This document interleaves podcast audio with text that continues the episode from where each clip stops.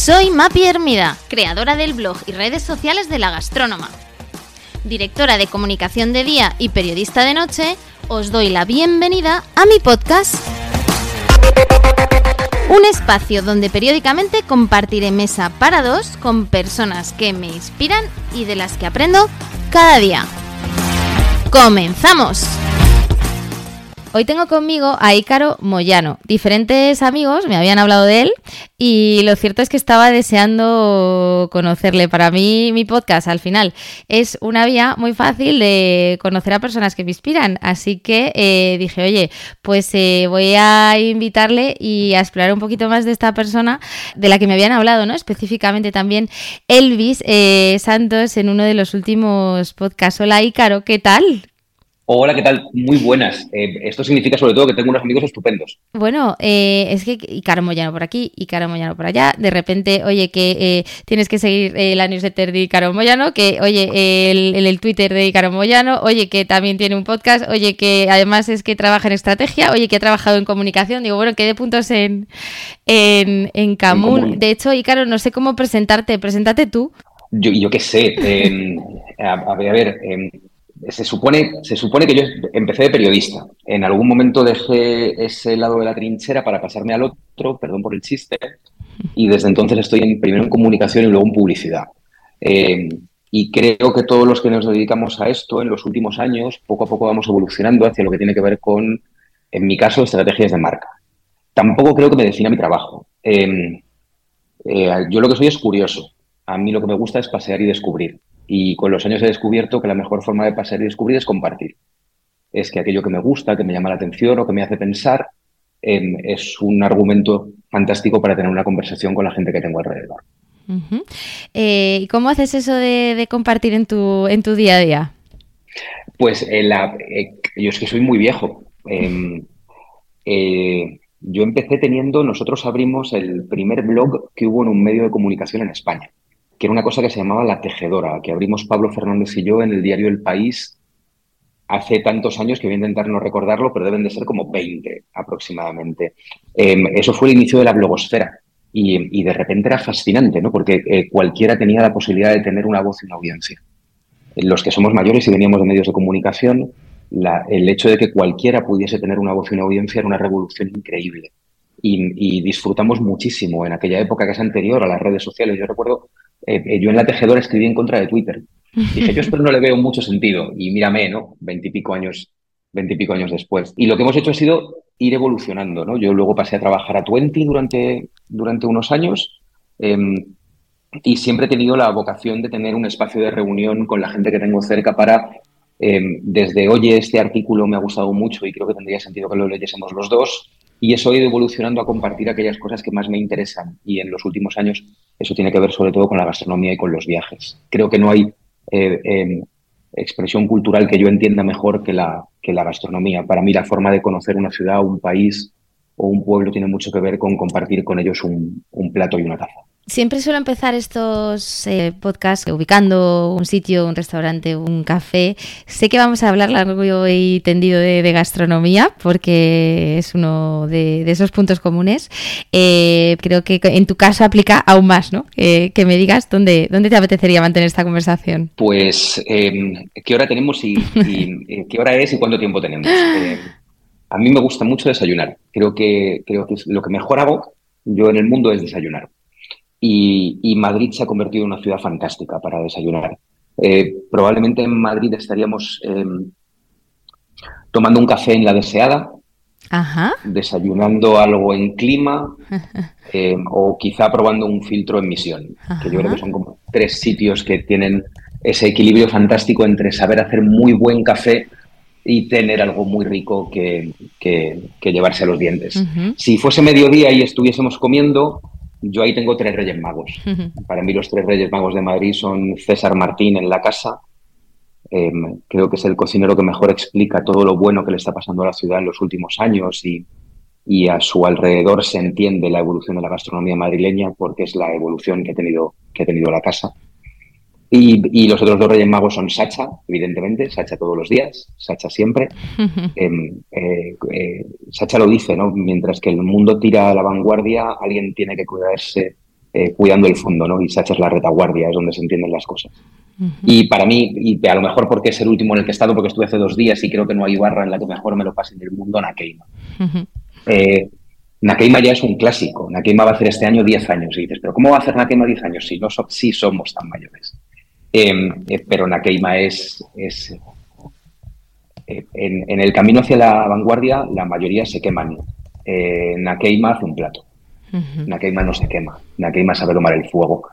Eh, lo que hace el equipo de Gonzalo es, es, increíble y además están de celebración porque aparte de cumplir 10 años acaban de abrir su, su, primer, su primer esqueje, su primer hijo, su primer, no sé cómo llamarlo, un local fantástico que han abierto que se llama Jaranita, que es un sprint de burbujas y está muy, muy bien. Voy a trocear toda esta información que me, que me has dicho. Eh, vamos a empezar por los por los cafés. Si te parece, me hablabas de, por ejemplo, pues de, de, Misión de la Deseada. Em, eh, yo te diré que tengo mis sentimientos encontrados con el tema de los cafés en Madrid, porque, eh, bueno, das, das, una patada y últimamente te sale un speciality coffee, ¿no? Esa es, es muy curioso. Eh, yo también soy de tu cultura, de, del buen café, y era de, de, las que ya hace muchos, muchos años, pues me iba al Federal y, y, me hacía mi colita y me tomaba mi café, y al final sí que esos cafés que empezaron, yo creo que por más pues esa zona de Conde Duque, ¿no? de repente se empezaron como a expandir. Eh, y, da la sensación de que ahora es muy difícil diferenciar, ¿no? Eh, ¿Cuáles son los realmente auténticos y cuáles y cuáles no? Hubo un momento en el que aparecieron que, pues, Monkey Coffee, eh, Religion Coffee, de repente algunos que, que, empezaban a actualizar un poco las propuestas y a día de hoy dices, bueno, es que además son todos cortados por el mismo patrón, o sea, son todos, tienen dos sílabas, que es clima, awesome, nanji, da igual, ¿no? Yo creo que que, que, abran muchos es bueno, porque el nivel general sube. Y también creo que que abran muchos eh, eh, enturbia la charca. Y ahí es nuestro, nuestra curiosidad o nuestras ganas como clientes de encontrar aquellos que mejor encajan con nosotros y sobre todo encontrar aquellos que buscan un vector diferencial o que tienen una propuesta más allá de la tacita mona y la tostada de aguacate. Si es verdad que probablemente los últimos cuatro años han abierto en Madrid no sé, docenas. Eh, yo he dejado de, he dejado de hacer la cuenta y me cuesta, y me cuesta mucho empezar a ir a los, empezar a ir a los nuevos. Impresionante para mí. Mi blog he intentado hacer listados, me salía más de 100. El, mapa de Coffee and Translation creo que ese es un gran sitio para ir viendo las actualizaciones y para allá de olfato saber a cuáles no vas a ir. A mí me gustan las que apuestan por otra cosa. Por ejemplo, em, ¿por, qué me gusta, eh, ¿por qué me gusta mucho em, eh, la deseada? porque creo que Juan le pone un, cariño de joyero a la forma en la que trata el café y Julia ha conseguido eh, tener un, obrador amable y, sabroso en, el centro de Madrid y las cositas que va sacando. Eh, eh, por ejemplo, a mí si me dices dónde tomas ahora mismo un flat y una galleta, probablemente un flat y la galleta me lo tomaría en la deseada. Pero me flipa y me fascina la propuesta de Alma Nomad Bakery. Para mí es el obrador más feliz de Madrid ahora mismo. ¿Por qué? Porque creo que nadie hace hojaldre como ellos y el café que acompaña tiene calidad buena y suficiente. Y de repente tengo que frenar y no olvidarme de que, por ejemplo, Javi en Santa Cafeína es eh, la extracción más elegante de Madrid. Qué talento tiene Fíjate, me estás diciendo muchos nuevos, ¿eh? te he dicho dos nuevos, Alma y la Deseada, que además riman y se conocen y, y hay una relación entre ellos. Y luego, para mí, tres clásicos a los cuales hay que ir todas las semanas para recalibrar el paladar. Yo creo que el paladar, el paladar lo recalibras cuando de repente pruebas y dices, ah, es que buenos son estos. Javi, que está fuera de concurso, que es Santa Cafeína y, tiene mano. Mm.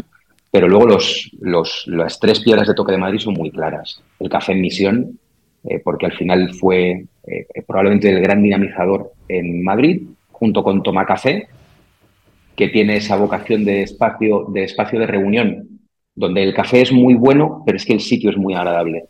Y yo creo que hay que dar que van a ir, van a ir creciendo. Y me gusta mucho Acid, porque creo que tiene, es el verso libre, ¿no? Creo que Acid en sus tres propuestas, con sus tres locales, ha conseguido ser el verso libre de, Madrid. Y luego hay una extravagancia. Creo que Acid tiene una cosa muy distinta, que es que tiene la taza mejor de Madrid. Y ojo porque dices que el, el, el, café son todos los elementos, ¿eh? Es la extracción, es el grano, Em, son las manos del quien lo hace y el humor de que está en las manos. Pero hay un último, esa última milla es la taza. Bueno, pues a mí la taza de Acid ahí eh, me ha ganado para siempre. Y probablemente tiene esa vocación de verso libre en Madrid, ¿no? Pero esos, esos tres, que son misión, toma y Acid, son los que te colocan el paladar en, el sitio y luego a partir de ahí ya te puedes mover a los nuevos, al que te gusta. Pero el que te.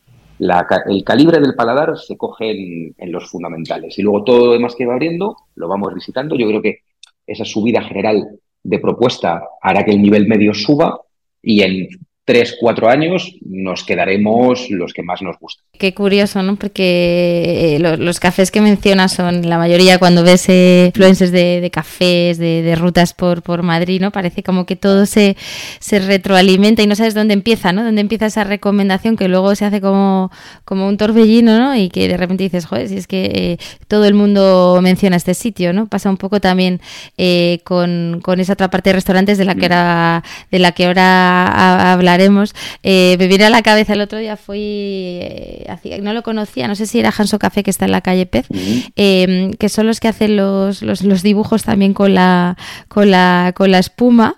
Em, eh, ¿Qué hay de esa parte, ¿no? además de, estética y, de, de, inspiración? ¿Tú crees que eso también aporta a los cafés? Yo, em, lo que te diferencia te aporta.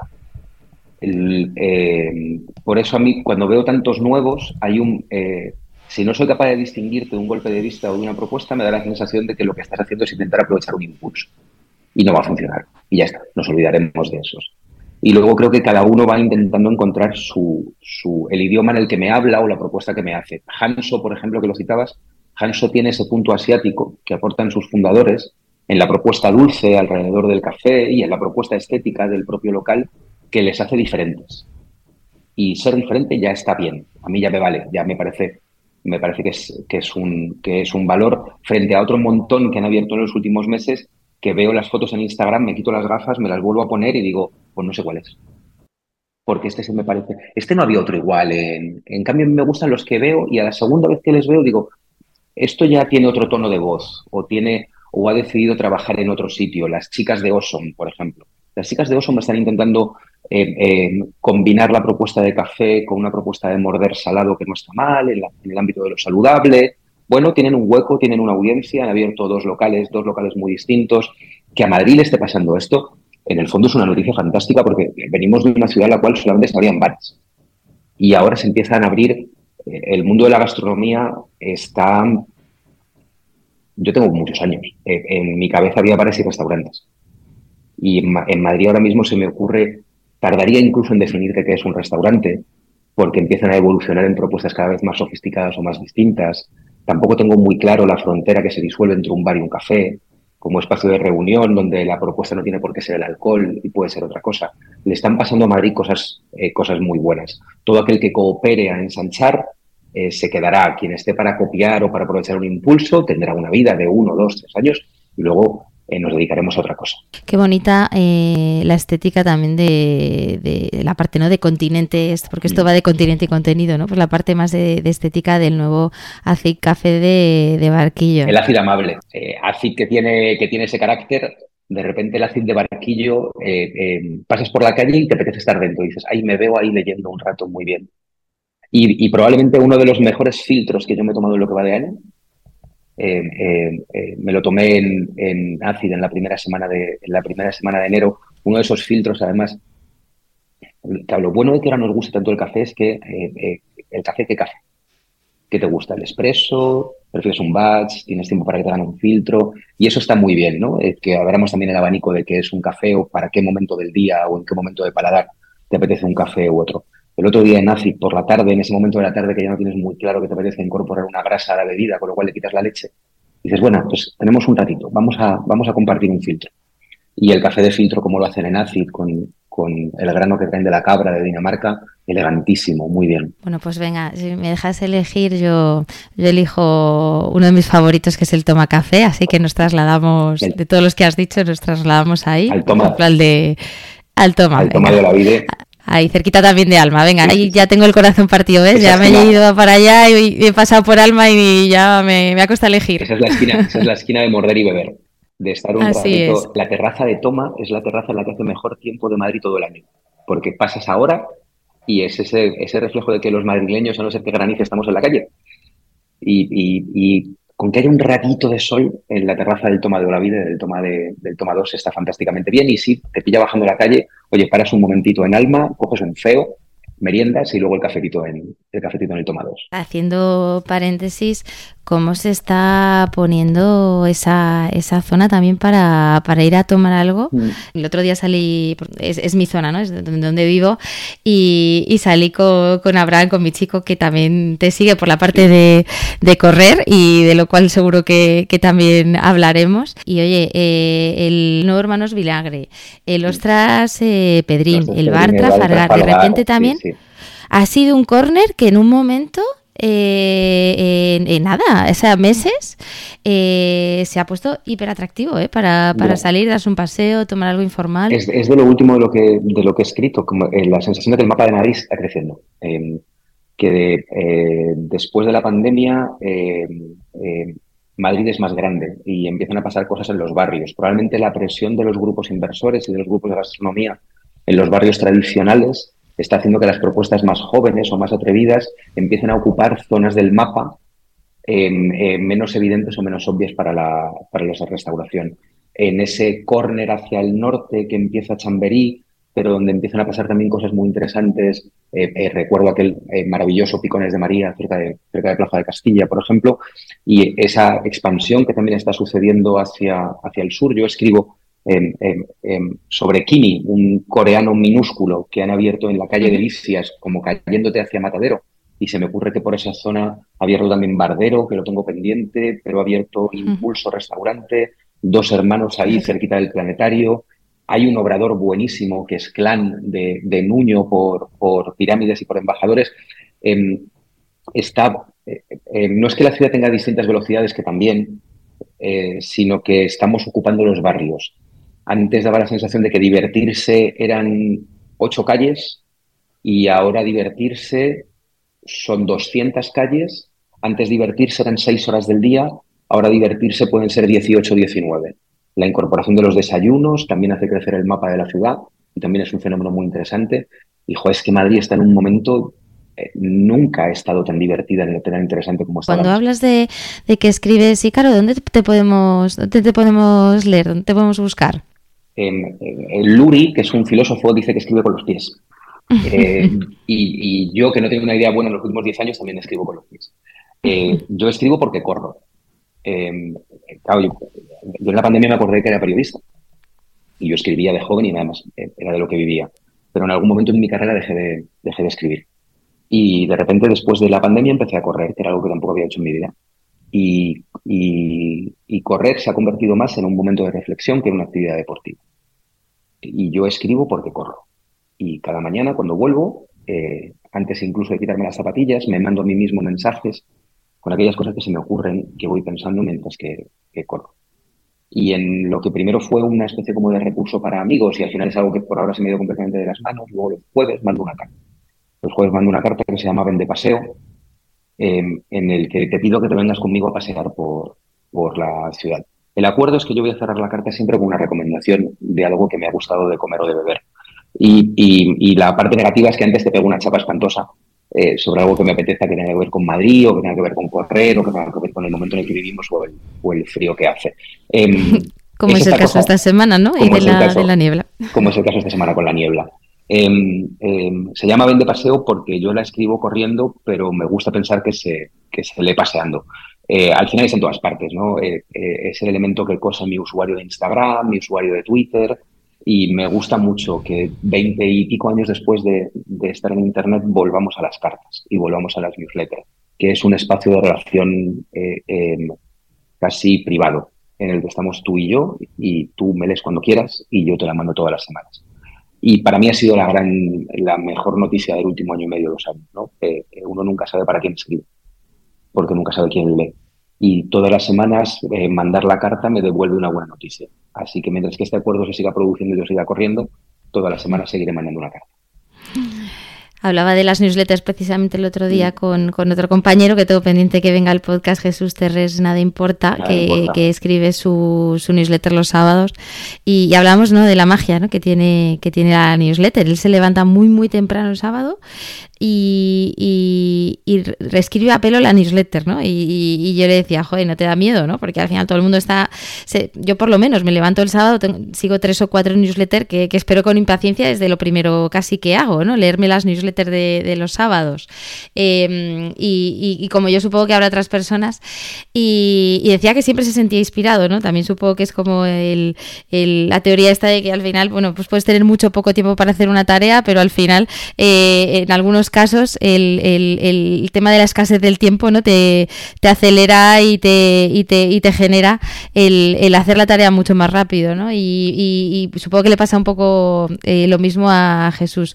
Sorprendente este mundo de newsletter, como decía, ¿no? curioso que, que, algo que, que, era, que, era, que era habitual en, en un pasado como también los blogs, ¿no? En su caso, eh, eh, se recupere. Yo tengo, ¿sabes? El blog de la gastrónoma, yo lo, no, no, no, lo empecé hace 20, lo empecé hace, hace menos, yo creo que unos 10 compartía con otros compañeros en su momento que, oye, que, que, era un, todavía un momento de, auge para especialmente la, audiencia y los lectores que, veíamos que crecían, pero llegó un momento que con Instagram todo, todo dio un vuelco, ¿no? La gente te, dejó de leer, eh, sobre todo, especialmente por temas de, de gastronomía y lifestyle buscaban más imagen, ¿no? Y un tema de escasez de tiempo, pues de, oye, eh, eh, lo que yo digo también siempre, que al final un huevo frito puedes describirlo, pero verlo en una foto, ¿no? O sea, es que la puntilla y, ese pan mojándose la lleva, pues es difícil, ¿no? De, desde un punto de vista poético explicarlo, aunque bueno, hay, hay personas que lo consiguen y, y, por mucho que seguía escribiendo en el blog, pero la gente te dejaba de leer, ¿no? Y, me encanta que vuelva de nuevo las, las newsletters, ¿no? ¿No? sé si tú compartes esa visión. Estamos en un momento de umbral, estamos, en un, estamos atravesando una puerta. Lo que pasa es que yo creo que como la estamos atravesando no somos conscientes de que estamos justo debajo del marco. Em, y tiene mucho que ver con, con, un detalle de lo que, de lo que has dicho. las redes sociales, entendidas como, como, como herramientas de uso común, eh, que nos nacen eh, en Fotolog, en MySpace, en, en Twenty, eh, partían de un consenso, ¿no? Eran el mapa de los afectos. Tú estabas en las redes sociales porque dibujaban el mapa de la gente a la que querías o que te interesaba. Y así, eh, eh, y así nos hemos ido moviendo de unas a otras, ¿no? Así, y así llegamos a Instagram. Instagram también jugó con nosotros al acuerdo del mapa de los afectos. Y ahí se incorporaron las marcas, y se incorporaron los medios de comunicación, y se incorporaron los, los, los perfiles con intereses muy concretos, pero la base tenía que ver con ese mapa del afecto. Yo creo que la llegada de TikTok y, la evolución a la cual ha forzado al resto de plataformas, especialmente a YouTube y a Instagram, ha roto ese consenso. Las redes sociales ya no son el mapa de los afectos. Las redes sociales ahora son una especie como de zapping hipercualificado de mis intereses. Eh, eh, si miramos nuestro propio feed de Instagram y lo comparamos con el feed de Instagram de cuando llegamos, cuando llegamos, aquello tenía que ver eh, con la gente que nos importaba, con las fotos cotidianas o no Mm, de, nuestro mapa emocional o de, nuestro, de, nuestro, de nuestra familia y nuestros amigos. Y ahora miras tu feed de Instagram y eso tiene mucho más que ver con una especie como de orden inteligente de aquello que me gusta, me interesa, me apasiona. Y ese cambio es importante. Ese cambio es importante porque eh, eh, quita la emoción o el sentimiento del uso de las redes sociales, le abre un espacio que tendrán que definir o estamos en ello para las marcas y la transmisión de valores, pero a nosotros como usuarios nos quita ese punto del cariño o el interés. Y yo creo que por eso eh, las newsletters, los podcasts, la voz personal está volviendo a encontrar su espacio. Eh, yo me miro a mí mismo en la forma en la que comparto en Instagram y en la forma en la que comparto en, en, Vende Paseo. Y, y, en Instagram no tengo muy claro a quién le hablo y mi tono probablemente es más frío. Y en cambio he decidido que en la newsletter estamos sentados más cerca y quien me le me conoce. Y eso es importante, ese es el umbral que creo que estamos cruzando, que explica por qué ahora todos esperamos el sábado por la mañana una newsletter, el jueves por la tarde otra, porque es el vehículo del afecto que a lo mejor hemos perdido con la evolución de las redes sociales en el último año y medio. me encanta el concepto ¿no? De, hablar, de cartas como hablas tú, ¿no? no de, newsletter, mucho más, mucho más romántico. Mencionabas también restaurantes. Eh, Mencionabas Sacha, eh, la casa. Sacha, Nakeima y la casa. Esos son mis tres reyes Y Nakeima. Eh, estos, no los voy a negociar, todo lo demás lo hablamos. Fui una de las primeras que escribió sobre Nakeima. Eh, de hecho, un post eh, que, que, invita a mis lectores que lo lean. Nunca hago publicidad a mi blog, eh, ni, ni, monetizo mi, mi, blog, ni mucho menos, pero, pero lo llamé y lo recuerdo además con, con mucho cariño el arte de hacer la cola, ¿no? Y contaba un poco el, mito de la cola, porque se puso un poco de moda. Yo creo que, la gente, ¿no? Le, le, le, atraía el tema de, oye, al final aquí no se puede reservar, ¿no? Ese punto de, de, escasez también, de, oye, eh, eh, tengo que hacer un esfuerzo extra por, ir a este sitio. A mí un sitio que me, que me, me, divirtió muchísimo y creo que sí que, rompió un poco los, parámetros y que, y que fue como un diverso low cost que nos llegó de repente a todos y que, y que acogimos con mucho, con mucho gusto. La casa Isacha, fíjate, eh, tengo también sentimientos encontrados porque es también otro de los, de los puntos en común que, que encuentro en, personas que, bueno, que de alguna forma sí que eh, compartís todos un sentimiento de, no, me gusta llamaros foodies porque no lo sois, ¿no? Pero personas un poco que que salís como de esa parte de, oye, de, del sitio de moda, ¿no? De que yo no soy el trendsetter ni, ni busco el sitio de moda, yo busco donde comer bien y donde haya buen producto pero, pero me da la sensación de como que la gente ya eh, cuando, cuando quiere dar un salto más ¿no? y decir, oye, yo realmente sé de gastronomía, pues en muchos casos siempre mencionan Sacha, ¿no? Y, y cuando a lo mejor han ido dos veces. Eh, y me pasa también un poco, me está pasando también un poco con la casa, ¿no? Que son como nombres que se han puesto como, como de moda para, para, para un poco elevar el nivel ¿no? del conocimiento gastro. Y yo, de verdad, eh, que soy muy, muy, muy, muy, muy seguidora de, de, de estos sitios. Sí que me gustaría eh, que me dijese, sí, claro, otro sitio de, gastro que no, que no sea tan conocido, que tú digas, oye, este también, ¿no? Este, o sea, añadiría un cuarto de los que no, de los que no, no todo el mundo dice, no todo el mundo conoce. Buah, esta Madrid fantástica. Mira, hay algunos muy fáciles. Eh, Verdejo. Taberna Verdejo. Taberna maravillosa. Taberna Verdejo. Te lo compro. Marian, Marian, es comerte, Marian es comerte tu casa. O sea, de repente dices, eh, ¿a qué sabe, a qué sabe la familia? Eh, ¿a, qué sabe, eh, ¿A qué sabe que te arropen por las noches? A Verdejo. A saber a Verdejo. O sea, Marian, Marian es donde quieres estar. Marian es. Oh, qué frío hace! Vamos a Verdejo. Te lo em, compro. Mm, tripea de Roberto. Tripea de, tripea de Roberto en ese liderazgo involuntario alrededor de la cocina en mercados. ¿no? En la cocina en mercados en Madrid están pasando cosas increíbles, desde Doppelhanger y Sami en el mercado de Tom Martín, eh, lo bien que se empieza a comer en los mercados de Madrid, y la sensación esa de que en el de Vallehermoso pasan muchas cosas buenas, ¿no? Están em, eh, los Javis en el 2 de Vallehermoso, en, en esa cocina que siempre rima dos ingredientes en voz baja, eh, lo ese no lo conozco, dentro, del, dentro, del mismo, dentro, del mismo, mercado de Vallehermoso, un sitio que se llama El 2. Me lo anoto, me lo anoto. Se llaman Javi y Javi y, siempre hay dos ingredientes que hablan y hablan en voz baja. Y es nítido y es muy bonito. Y justo al lado giras el pasillo y está Tripea. Em, tripea se explica muy bien desde el bigote de Roberto. Tripea es extravagancia y fuego y mola muchísimo. Y está muy bien porque, mira, em, Tripea es una declinación de Nakeima, Roberto fue cocinero allí. Em, Verdejo tiene esa cosa eh, eh, tan curiosa de haberse movido del sitio y cuando entras en el nuevo verdejo es exactamente igual que el verdejo anterior y eso da mucho confort. Em, pero venga, tenemos más. En Taberna Recreo, cerquita, cerquita Maravilloso. Ese brócoli que dices, pero ¿cómo me voy a pedir brócoli en, soy yo, de, soy tapa? Yo pidiendo, soy yo que está pidiendo es maravilloso. Brócoli. Eres tú el que está pidiendo brócoli. Y luego nos dejamos lo bien que se come en Madrid, tío. Tú citabas vinagre. Em, eh, eh, vinagre es el resultado de una historia. Eh, yo creo que Madrid ahora mismo tiene un problema, que es que está muy tenso, que es que las 10 o 20 primeras mesas que te apetecen o las reservas con dos semanas o no comes. Y a mí eso me mete ruido, ¿eh? Digo, hostia, es que estamos convirtiendo, hace falta le, pierde espontaneidad. Y aquí se acaba. ¿eh? Yo tengo reservas hechas con meses y con años y no pasa nada, me parece bien. Pero es verdad que eh, esa tensión Madrid te la resuelve con el regalo de las barras. Que si un sábado no tienes donde comer, puedes ir a Rafa, eh, al lado maravillosa.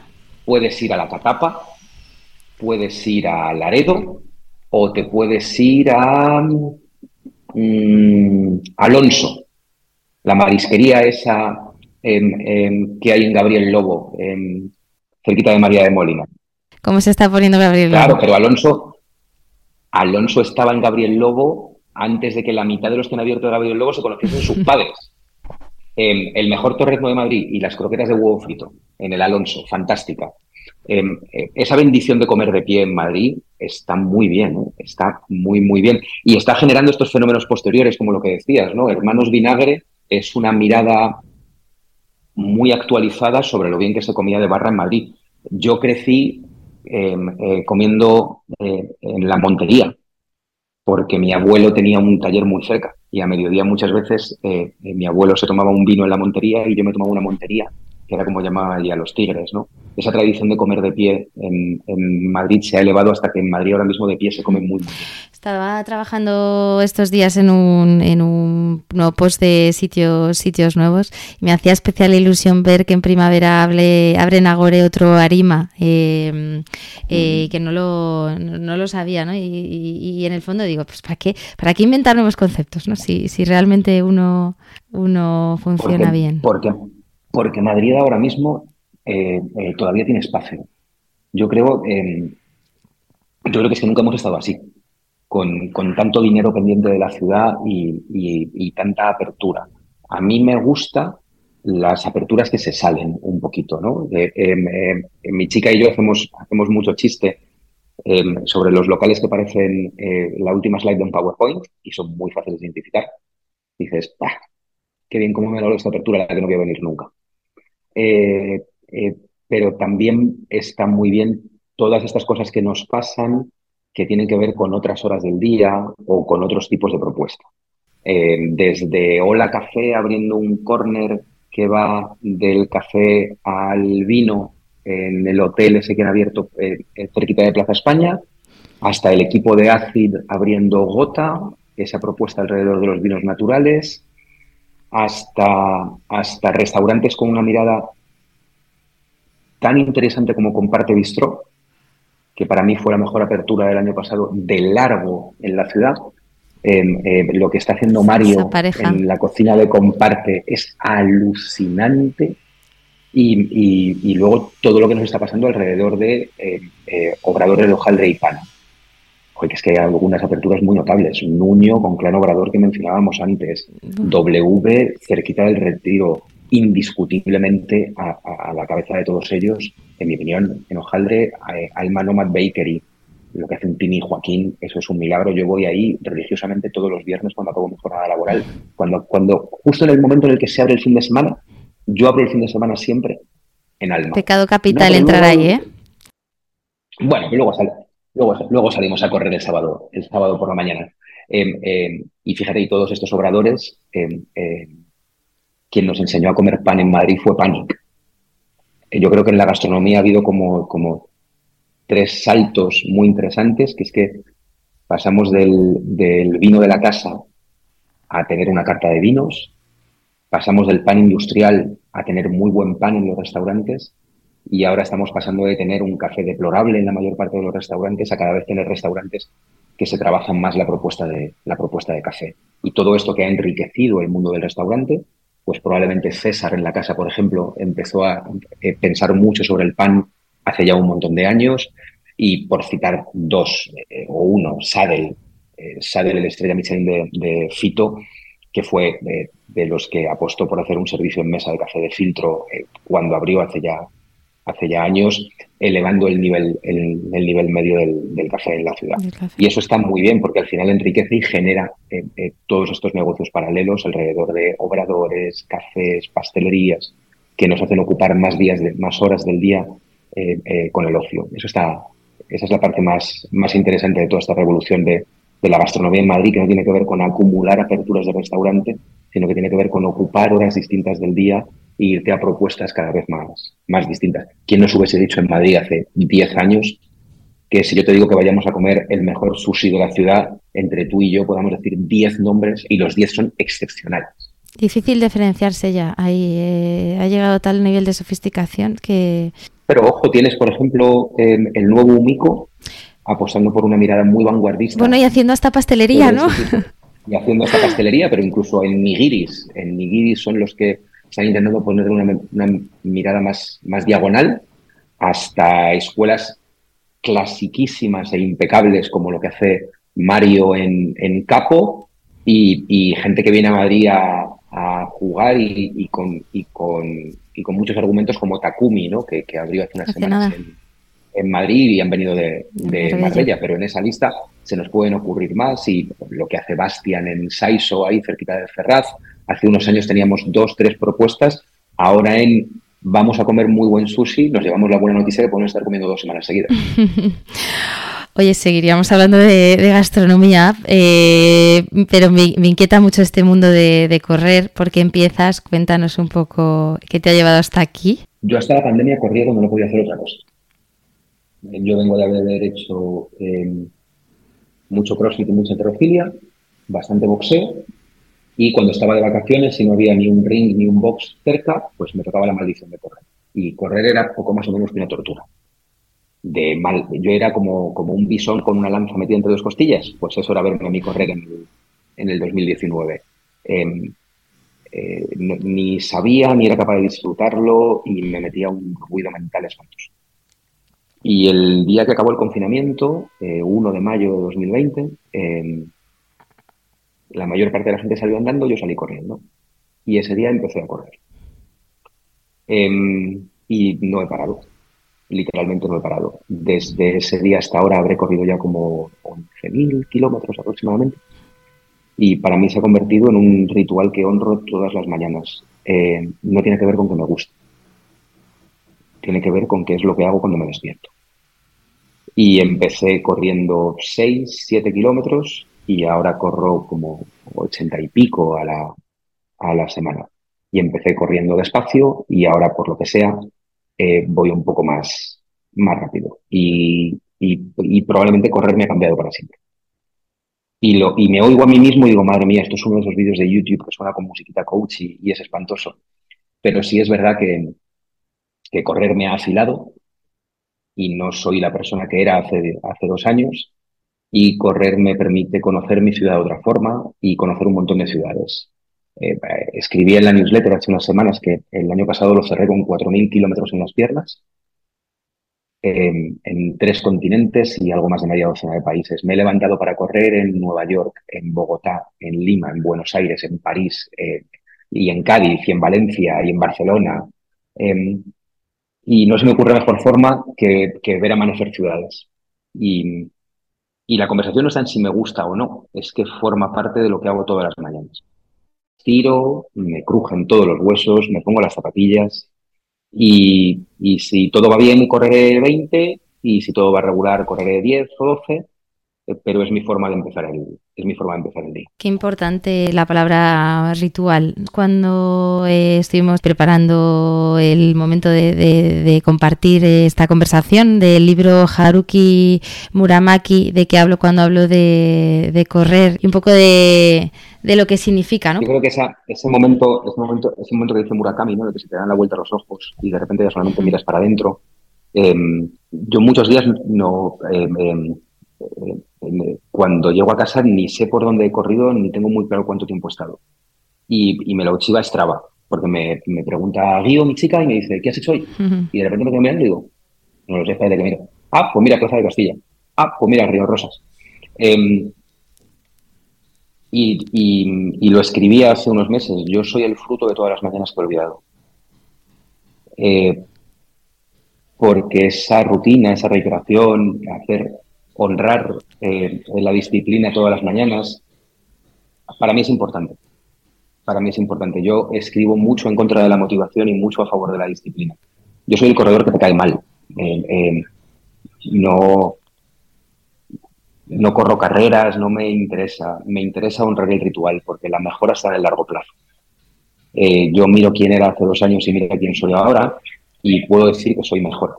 Y soy mejor porque honro el ritual todas las mañanas, aunque no me acuerdo dónde he corrido esta mañana. Y si no me lo preguntas ahora, no tengo muy claro qué he corrido esta mañana. Tengo claro que llevo unas semanas corriendo fatal porque me duele aquí, porque no sé qué, porque no sé cuál, pero estos doscientos y pico kilómetros que llevo en enero son míos.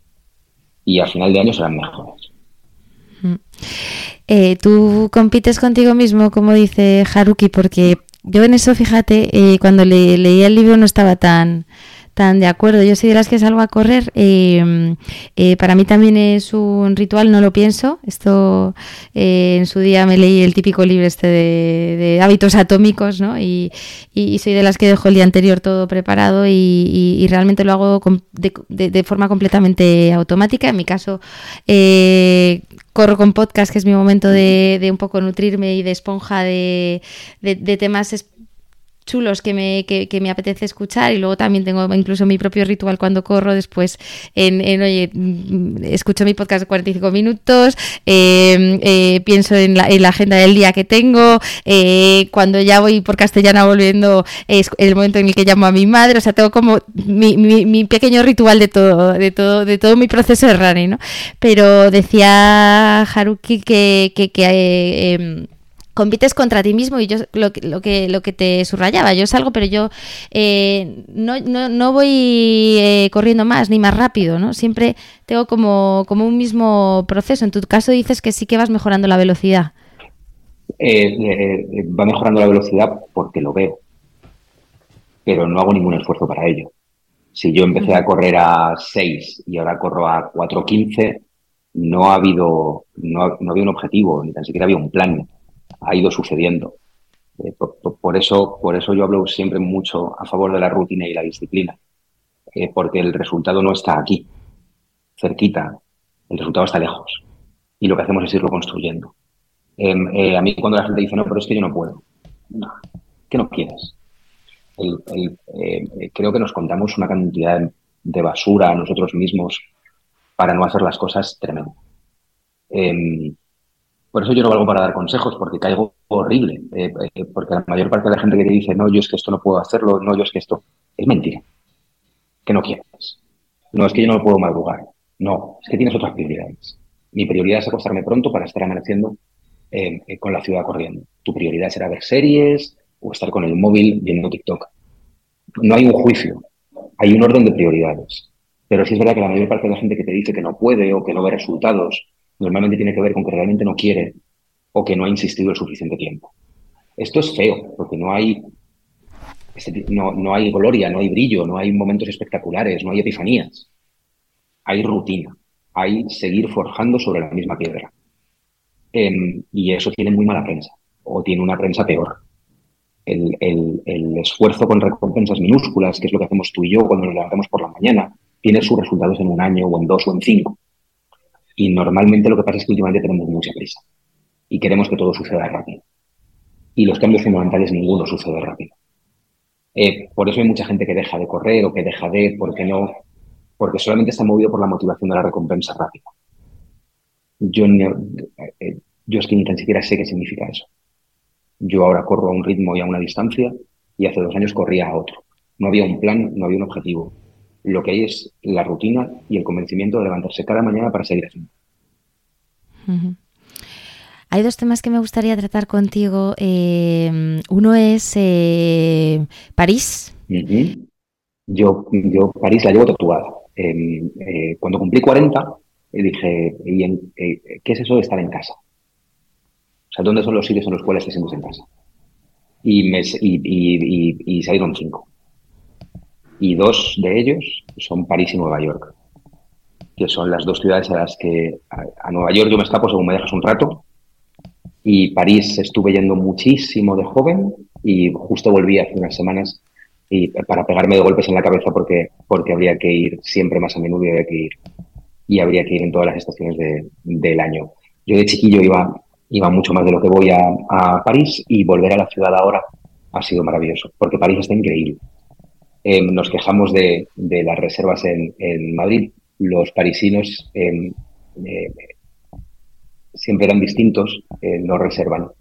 y los mejores o los restaurantes que más te apetecen de la ciudad no tienen reserva, hay que hacer cola y hay que estar en la calle para comer en ellos. Y he comido este viaje en París muchísimo mejor de lo que esperaba comer. Em, en Les Enfants du Marché, eh, los niños del mercado, en ese barrio frontera entre el 3 y el 11, que se llama Los Niños Rojos, Les Enfants Rouges, donde probablemente pasa lo más alucinante que está pasando en gastronomía en la ciudad. Está pasando ahí entre el 3 y, entre el 3 y el 11. Les Enfants du Marché es, em, es un restaurante de mercado, es una barra, es un puesto de un mercado reconvertido en cocina, donde un grupo de, camareros cocineros eh, todos los días abren botellas y tienen una pizarra con lo que, con lo que cocinan. Eh, lo tenía todo en contra. Está al aire libre, hacía 4 grados bajo cero y en, París la gente todavía fuma en público. Em, y así, con todo en contra, fue de, los mejores almuerzos que yo hice el año, el año pasado. Em, hablando de uno de los platos, a mí me gusta mucho cómo los camareros en, París saben tantísimo de gastronomía y te explican con ese nivel de detalle, de atención y de pasión lo que te vas a comer. Yo eso lo he hecho a veces un poquito en falta en, España, ¿no? Eh, ese diálogo hipercualificado en el cual no tiene que venir el cocinero eh, a cantarte los platos. Eh, no hace falta que un cocinero. No tiene que ser Abraham García, ¿no? En Viridiana. No, tiene, no hace falta que un cocinero me los cante todos, un camarero. Cualquier persona que le apetezca compartir lo que sabe de ese plato, a mí ya me vale y me parece bien, ¿no? Em, y estábamos hablando de, de, uno de los platos y dijo: C'est l'amour, c'est du beurre.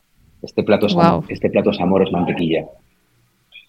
Joder, wow este plato es amor, es mantequilla. Si estás en París en, las próximas semanas, en el próximo año, y no, te, y no te mete ruido tener que a lo mejor esperar un rato para comer, vete al mercado de los niños rojos, a un sitio que se llama Les Enfants du Marché, porque es un festival y hay muchísima cocina. Nos comimos una sopa de cebolla eh, que sabía exactamente igual que la sopa de cebolla que tienes que lavar en la cabeza y, tres o cuatro platos más absolutamente, absolutamente memorables y explica un barrio y una forma de, de concebir la celebración. Yo creo que los franceses tienen, eh, se lo tienen eso muy bien aprendido, ¿no? Que comer es celebrar. Qué maravilla. Bueno, pues lo anoto. Yo voy el 5 de, marzo porque vamos a hacer la media maratón de París, una ciudad a la que también tengo mucho, mucho cariño y que me apetecía mucho correrla, ¿no? Yo la, he corrido Ahora está mucho porque me estuve preparando y tuve un par de viajes y sí que sí que la he corrido cuando, cuando como tú, ¿no? Voy con las zapatillas en la maleta, eh, pero, pero claro, la he corrido alrededor del, del Sena, ¿no? Por, por las orillas del Sena, pero no... Sena que han convertido en un jardín, que es como el Highline parisino, ¿no? el Highline de Nueva York, esto de reconvertir un espacio industrial en un espacio ciudadano. Em, eh, eh, yo en el último año y pico he corrido bastante por el Highline en Nueva York y, te hace sentir tan parte de la ciudad, que es una experiencia fantástica. Y este diciembre, corriendo por ese Les Jardins du Seine, los jardines del Sena, ahí en el, en, el paralelo del Sena, me, pareció, me ha amanecido ahí unas mañanas. El, el segundo tercer día que estábamos en la ciudad, hacía 11 grados bajo cero y un frío espantoso, ese frío que no te deja enfocar la mirada porque te congela los ojos. Y no, no, puedes, no puedes mover los dedos, es espantoso, pero de repente en, en, en Jardin de Tuileries eh, está la Torre Eiffel y dices, es que esta ciudad juega, juega con ventaja, hace 11 grados bajo cero, estamos a oscuras, tengo sueño, pero tú has visto esta ciudad y se te pasan todos los males. Mi marido y yo, eh, bueno, somos de los que hacemos eh, viajes gastronómicos. Hemos hecho varios a, París y coincidimos en que la Tour d'Argent es eh, quizá la, la, experiencia más maravillosa, gastronómicamente hablando, y claro que hemos, que hemos tenido. Eh, la, magia que, envolvió esa cena, eh, el servicio, la sala, eh, el champán, la, vajilla, ¿no? la explicación de los camareros, todo, todo, todo más allá del, propio producto, fue una experiencia memorable. De hecho, en nuestro salón tenemos el, cuadro del pato que nos comimos con la numeración, a modo casi de souvenir, ¿no? Pero, pero para recordarnos ese, ese momento inigualable. No sé si tú has estado allí, sabes que es el restaurante que se inspiró la película de Ratatouille también, yo creo que, fue lo que inspiró a En la Tour d'Argent no, Pizza. En la Tour d'Argent todavía no he estado em, y, este viaje... tiene ya estrella Michelin, ¿eh? O sea, eh, realmente yo creo que incluso mejor. Este viaje lo que, lo que intenté fue em, eh, profundizar en el barrio, profundizar en el 3 y en el 11. Y, me fui como a tres propuestas muy distintas. Les Enfants du Marché, que era este que te decía, eh, un sitio que se llama Bush Boca, que es un, son, es un equipo muy, muy joven haciendo cocina francesa y em, eh, sobre los clásicos de la cocina francesa y de esa y de esa sensación de casa de comidas o de, de, de restaurante fácil de barrio y comimos maravillosamente bien. Y luego una experiencia superlativa que se llama Maison Sota, Casa Sota, es un cocinero japonés. En París hay muchísimos cocineros japoneses, van allí a aprender. Probablemente uno de los restaurantes más interesantes de Europa, que es AT, es de un japonés en París. Y yo creo que hay como dos escuelas, ¿no? Los restauradores japoneses que una vez llegados a París eh, vuelven a recuperar el acento japonés y se van de la cocina francesa a la cocina asiática, que es el caso de AT. Y luego está el caso de Sota, que se ha convertido en el más francés de los cocineros y está acabando. Eh, y a mí me gustan mucho los cocineros que cavan, los cocineros que tienen una obsesión y que miran hacia abajo y profundizan y profundizan y profundizan. Y Sota fue, fue mucho más un ritual que una cena. Él mismo, eh, en la cocina abierta que tiene, pasa las dos horas y pico, tres horas del servicio preparando solamente un plato, que es el plato que cierra el menú, que es una paloma. Y cuando llegas está limpiando la paloma. Y de repente te das cuenta de que, em, de que si quieres es un diálogo. Que él va eh, cocinando la paloma hasta que te la sirve y te sirve, por ejemplo, su corazón. Te sirve el corazón de la paloma, la pechuga, te sirve despiezada en nueve, cortes, nueve o diez cortes distintos eh, todo el ave. Y es alucinante. Es alucinante porque, porque tiene mucho que ver con, a mí me gustan mucho los cocineros que cavan, me gustan mucho los cocineros que tienen una obsesión y trabajan sobre ella. Por eso me fascina Lera en España. Creo que el ejercicio, el ejercicio casi monacal que hace, que hace Luis Lera en Castro Verde de Campos tiene que ver con eso, ¿no? Con, con cavar, con mirar de, forma cada vez más desnuda y profunda aquello que te gusta y te obsesiona. Lo que hace Julio en El Campero con el atún, que es probablemente el, diálogo entre un animal y un cocinero más alucinante que podemos ver en España, o lo que pasa en Echevarri o en El Cano, ¿no? Eh, em, estos cocineros que, tienen un punto fijo y, lo que hacen es eh, perseguir y limpiar ese punto fijo y luego te lo ofrecen. Eh, para mí, el, y esto es muy emocional, para mí es Lera. es, Luis te explica tierra de campos entero. Y entiendes la vida de un cazador, y entiendes el frío, y entiendes la relación con los perros, con la ralea, y, es, y es, es, creo que es muy difícil de conseguir. Pues Sota en París está en ese punto como lo está Lera en Castro Verde de Campos. Además, Lera te puedes, vamos a quedar a dormir, nosotros nos quedamos a dormir la última vez que, que estuvimos y ya al final la, experiencia es mucho, incluso más, más, más redonda. No podíamos hablar de París y mencionar la pastelería francesa.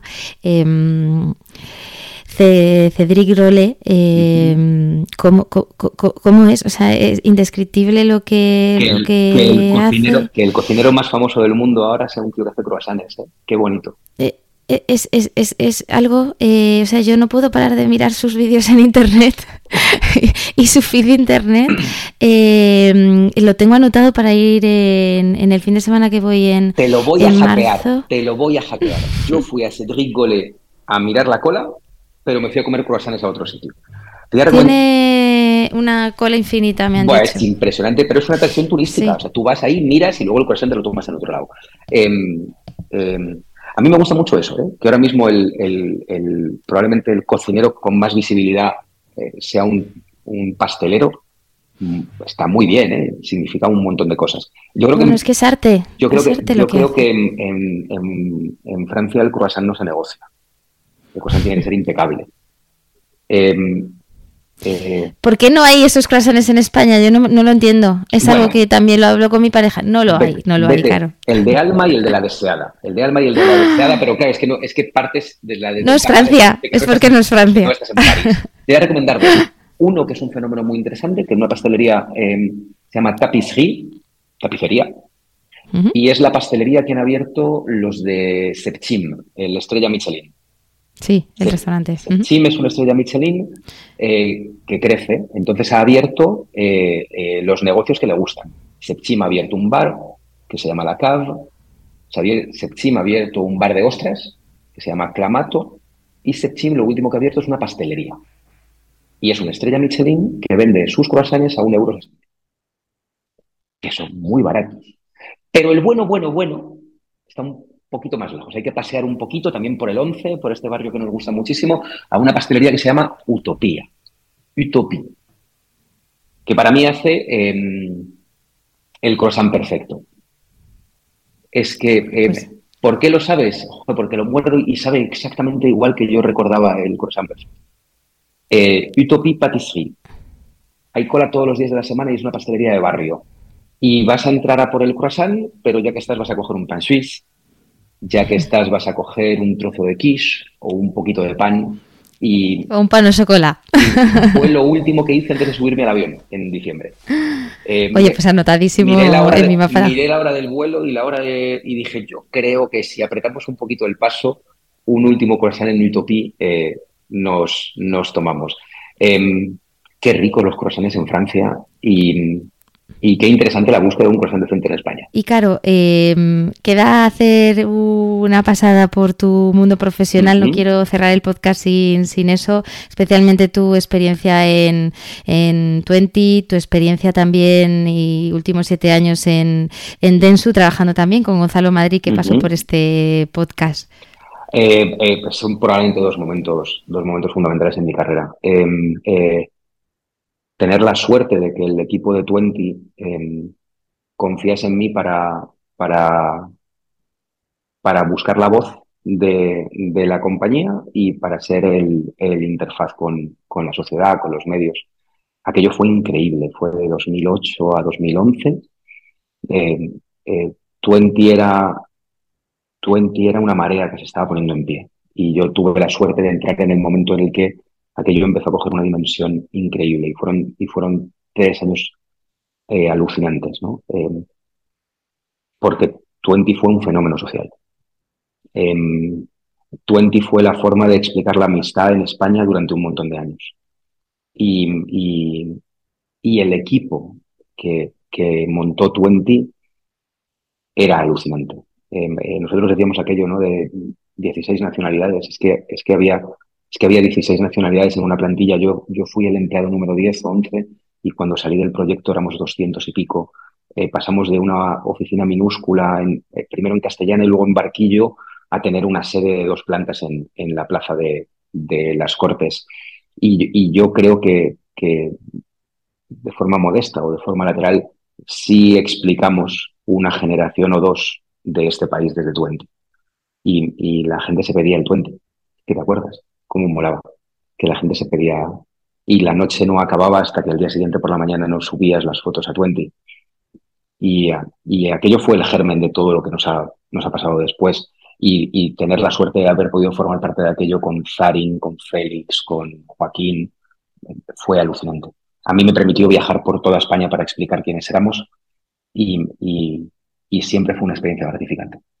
Y es verdad que en los últimos años Gonzalo eh, joder, ¿a quién le debes pasártelo bien y brillar? Yo se lo debo a, en mi empresa a Gonzalo, a Gonzalo Madrid, que hace siete años confió en mí y me dejó volar y han sido siete años increíbles y, a proyectos tan alucinantes estos últimos siete años como, como Vodafone You o como Aprendemos Juntos. Em, em, poder participar de, estos dos proyectos, yo creo que te justifica una vida laboral.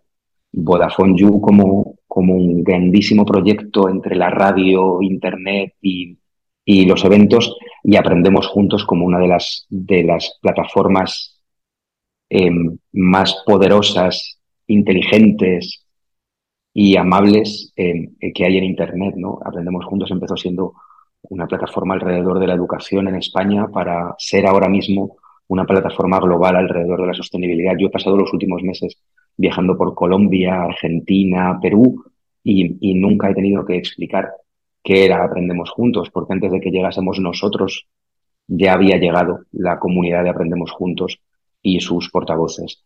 Em, eh, el equipo de Aprendemos Juntos, el equipo que hace Aprendemos Juntos, eh, son los vengadores. O sea, es que es, eh, es, la, concentración de talento más alucinante con la que yo he trabajado en, en años y, y, que Gonzalo me haya dado la posibilidad de, de, haber vivido la historia entera de Aprendemos Juntos es un, es un regalo fantástico y ha sido un viaje increíble.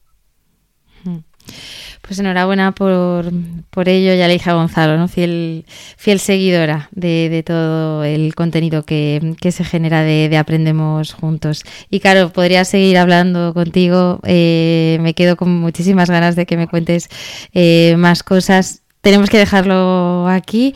Eh, te agradezco enormemente la, la, conversación, lo he disfrutado muchísimas, muchísimo. Muchísimas gracias a ti. Queda pendiente un café presencial real. Cuando tú quieras, nos tomamos un feo en Alma. Venga. Y, y, nos cruzamos corriendo por el retiro. Hasta entonces. Venga, solo un abrazo. Y hasta aquí la entrevista de hoy. Si te ha gustado, no dudes en dejarme un me gusta en tu plataforma de podcast habitual o ayudarme a mejorar enviándome cualquier comentario a través de mi Instagram, arroba la-gastrónoma o mi blog lagastrónoma.com. Gracias y hasta el próximo podcast.